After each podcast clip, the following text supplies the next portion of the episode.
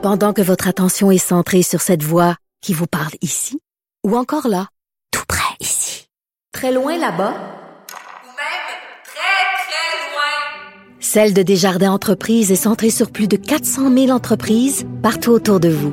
Depuis plus de 120 ans, nos équipes dédiées accompagnent les entrepreneurs d'ici à chaque étape pour qu'ils puissent rester centrés sur ce qui compte, la croissance de leur entreprise. Geneviève. Brillante et éloquente, elle expose toutes les facettes de l'actualité.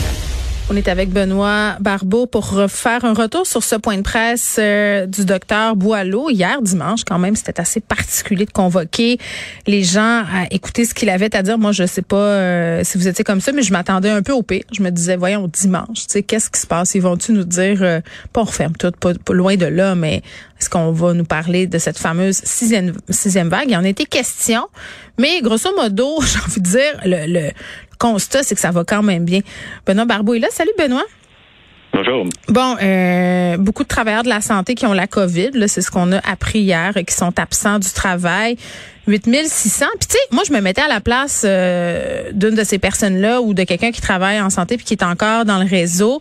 Le discours euh, du docteur Boileau qui était quand même, ben, je le qualifierais d'assez optimiste. Je sais pas comment je me serais sentie. Est-ce qu'il y a comme un je, je dis pas qu'il minimise, mais le ton était vraiment euh, bon. Ben, on va faire face. Le pire est derrière nous et la suite est correcte.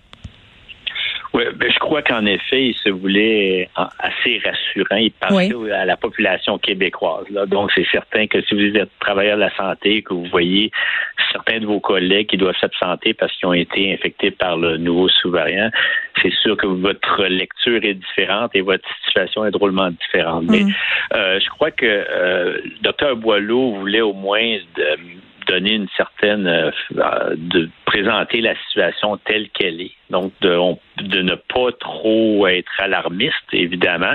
On parle déjà de sixième vague. Il ne s'est pas trop prononcé ou officialisé que c'était une sixième vague. Il attend mm. que justement des épidémiologues le fassent, mais autrement, on doit comprendre que c'est une question de temps avant qu'on le, ouais. qu le sache. Qu ben, écoutez, là, on va utiliser la métaphore de la vague. Parce que je trouve que des fois, le docteur Boileau, il surfe un peu trop sur justement les sujets, OK? Sixième vague. Euh, bon, malgré une nouvelle hausse des cas, ce qu'il a dit, c'est que, bon, on peut pas encore être sûr que c'est ça, on est en route. Mais là, on peut-tu le dire, là, je veux dire, à un moment donné, je pense qu'on le comprend, là, que c'est. Écoutez, tout le monde au Québec, ou presque la COVID en ce moment, là, autour de moi. Écoutez, là, c'est. Les gens qui ne l'ont pas eu sont moins nombreux que les gens qui l'ont eu, là. C'est certain, mais il, ne veut pas peut-être être porteur de mauvaises nouvelles. Il oui, mais en même temps, si on l'a eu, c'est parce qu'on on passe à un autre appel. La situation épidémiologique est différente. Moi, je, oui, je oui, le dirais, il me semble. Oui, c'est certain. Oui, exactement. Donc, sixième vague veut pas dire qu'on va vivre ce qu'on a vécu avec la cinquième ça, là, vague. On n'est pas en même Donc, place. Faut, et, et, de toute façon, vous savez, je sais que c'est, c'est, ça semble être négatif comme commentaire, mais on va en avoir d'autres vagues. Puis, et, et juste penser que on ne parle jamais de vagues lorsqu'on parle du virus de la grippe, lorsqu'on parle des le virus qui cause mm. des rhumes communs. Et pourtant, ils sont cycliques, ils reviennent oui. d'année en année, plus particulièrement dans les, lors des températures froides. Alors, on n'est pas devant cette situation avec le, le virus de la COVID-19. Mm. On, quand même, c'est un virus qui est rentré depuis dans la population il y a un peu, plus, un peu plus que Puis deux il ans. Est plus mortifère. Il, est plus mortifère que la grippe. Ça, ça il faut le répéter. Oui, ça, on l'oublie. C'est certain, mais aussi, il, il est, en, il est en, en, train, la population et le virus sont en, se côtoient, puis il y a une certaine évolution là, qui ça. est en, en, train de bouger. Donc, il, il va y avoir une certaine stabilité éventuellement, mm. mais n'empêche que là, vous savez, cette sixième vague, la façon qu'on la voit, puis de la façon qu'on qu'elle qu va nous frapper, en tout cas du moins, elle devrait certainement pas être aussi importante que celle qu'on a vécue, étant donné que on a acquis une immunité mm. naturelle, même évidemment chez les vaccinés aussi, mm. euh, suite à une infection par le variant Omicron. Alors ça, ça se rajoute à la, la, la protection, puis ça fait en sorte que on devrait mieux maîtriser cette nouvelle vague qui faut l'admettre, a débuté là. Ben, on avait parlé aussi ensemble euh, la dernière fois euh, que le virus avait un peu trouvé son air d'aller. Là, moi, c'est ce que je comprends dans ce qui nous a été dit hier. Mais une affaire m'a achalée, puis je suis pas la seule, M. Barbeau. Euh, si on doit vivre avec le virus, là, comme on nous le dit, puis bon, on va regarder les situations épidémiologiques dans les périodes critiques comme l'automne, l'hiver et tout ça.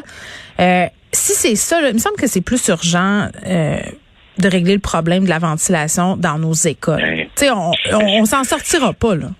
Mais, mais, écoutez, je crois qu'il y a plusieurs plans d'action qui sont, nécessaires, qui sont nécessaires. On parle de vaccins euh, qui est toujours efficace, mais là aussi, ça sera une, il y a certains des interventions, de meilleures interventions au niveau vaccinal qui sont nécessaires. Euh, là, on est encore avec le virus, un vaccin qui reflète le virus d'origine. Il faut aussi l'adapter, il mm. faut le changer. Il va y avoir des améliorations. Là, vous parlez justement de la ventilation, et c'est certain que donc c'est un sujet un peu épineux. Le gouvernement ne veut pas trop se mouiller on, le, ramène parfois à l'occasion. On a entendu parler des détecteurs de CO2. On ne sait pas trop exactement ce que ça a donné. Semble-t-il que les systèmes de ventilation sont sûrement quand même généralement corrects dans les milieux, dans les, pardon, les établissements scolaires, mais il y a aussi les lieux de travail. Donc, l'enjeu principal, justement, ça serait autant prévenir par les vaccins. On peut aussi mm. prévenir par avoir amélioré la qualité de l'air. Mais les vaccins par le nez, ça, ça va, ça, ça va-tu bien marcher? C'est parce que là, on parle de plus en plus de, de ce type de vaccin-là. Le, Paxlovid aussi pour les gens qui sont pas vaccinés. Ben, donc, c'est exactement ça. Pendant les, on espère avoir un répit très bientôt. Puis je crois qu'en effet, ce n'est pas juste une question de se dire exactement les vaccins, la fréquence, quel type de vaccin, mais qu'est-ce qu'on doit, comment on doit intervenir, à quel moment, quelles sont les populations qui doivent être on parle d'antiviraux. On n'entend pas, moi personnellement, je ne suis pas aussi qualifié pour savoir l'utilisation qu'on en fait en ce moment, mais c'est certain qu'il y a une utilité avec les antiviraux. On peut les utiliser, les cibler pour les personnes plus vulnérables. Hmm. Au niveau, comme vous disiez, au niveau de la ventilation, est-ce qu'il y a des lieux, des locaux dans les établissements scolaires où la ventilation est moins il faut, gérer ça pour améliorer. Et là, en ce moment, juste pour rappeler aussi à quel point on, devrait être plus avantagé face à cette sixième vague, mm. non seulement au niveau de l'humidité, mais le fait que les températures sont meilleures. Les gens vont être plus à l'extérieur. Au niveau des établissements scolaires, on va être, avoir plus de facilité de laisser les fenêtres ouvertes, les portes ouvertes, avoir une ventilation, un mouvement d'air. Ça aussi, ça va être des éléments clés qui vont, devraient nous faciliter la tâche pour ce qui est de cette sixième vague. Le 15 avril, de laisser tomber le masque, est-ce que c'est encore réaliste et prudent? Eh bien, ça, c'est dépendamment de ce que les données épidémiologiques vont nous donner. Il semble, il y a, il y a quelques, j'ai vu qu'il y avait des éléments qui suggéraient qu'on avait une tendance d'un plateau en Europe déjà pour certains pays. On fait attention un peu si vraiment cette vague-là va être de courte durée ou déjà peut-être montera pas aussi élevé. Évidemment, on ne s'attend pas à ce que le nombre de cas augmente aussi. Je comprends. C'est aussi important comme ça. Mais n'empêche qu'il faut faire attention. Et puis, ça sera, ça reste une zone grise pour le moment. Deux petites questions en rafale, euh, Benoît Barbou, pour terminer. Il nous reste presque plus de temps. Des questions pratiques, OK? Parce que là, on est mêlés. En tout cas, moi, je suis mêlée. Troisième dose, si on a eu la COVID, c'est quoi le délai, là, en ce moment? Qu'est-ce qu'on fait? je pense que tout le monde est mélangé. Oui, aidez-nous. Certainement pas avant, avant trois mois. Donc, même plusieurs mois. Euh, on, avait entendu parler même d'attendre à l'automne. Donc, vous savez, vous avez eu la COVID, vous avez eu le Micron récemment? Votre, votre, votre dose de rappel n'est pas nécessaire, surtout pas avant trois mois. OK, parfait. Et euh, par rapport euh, au sentiment d'être invincible, moi, je le ressens en ce moment, je viens de l'avoir. la COVID, et visiblement, c'est sûrement Omicron que j'ai eu. mais là, c'est-tu vrai que je peux avoir BA2? Oui. Ah!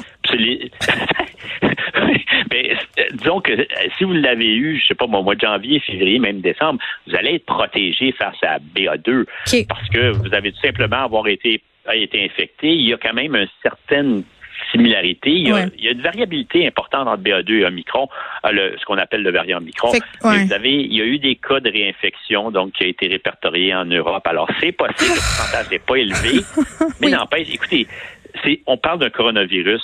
Les coronavirus créent euh, sont responsables de 30 des rhumes communs. Vous pouvez être infecté, avoir le rhume une journée, puis quelques mois après être réinfecté. Alors, c'est, pas nécessairement le même virus, mais n'empêche que il faut, faut apprendre à vivre avec le virus et, ses tempéraments et ses changements. On fait nos petits gestes barrières puis on se pense pas trop bon. C'est ça que je retiens. Benoît Barbeau, toujours un plaisir, Monsieur Barbeau qui est virologue. Merci beaucoup. Plaisir, bonne journée.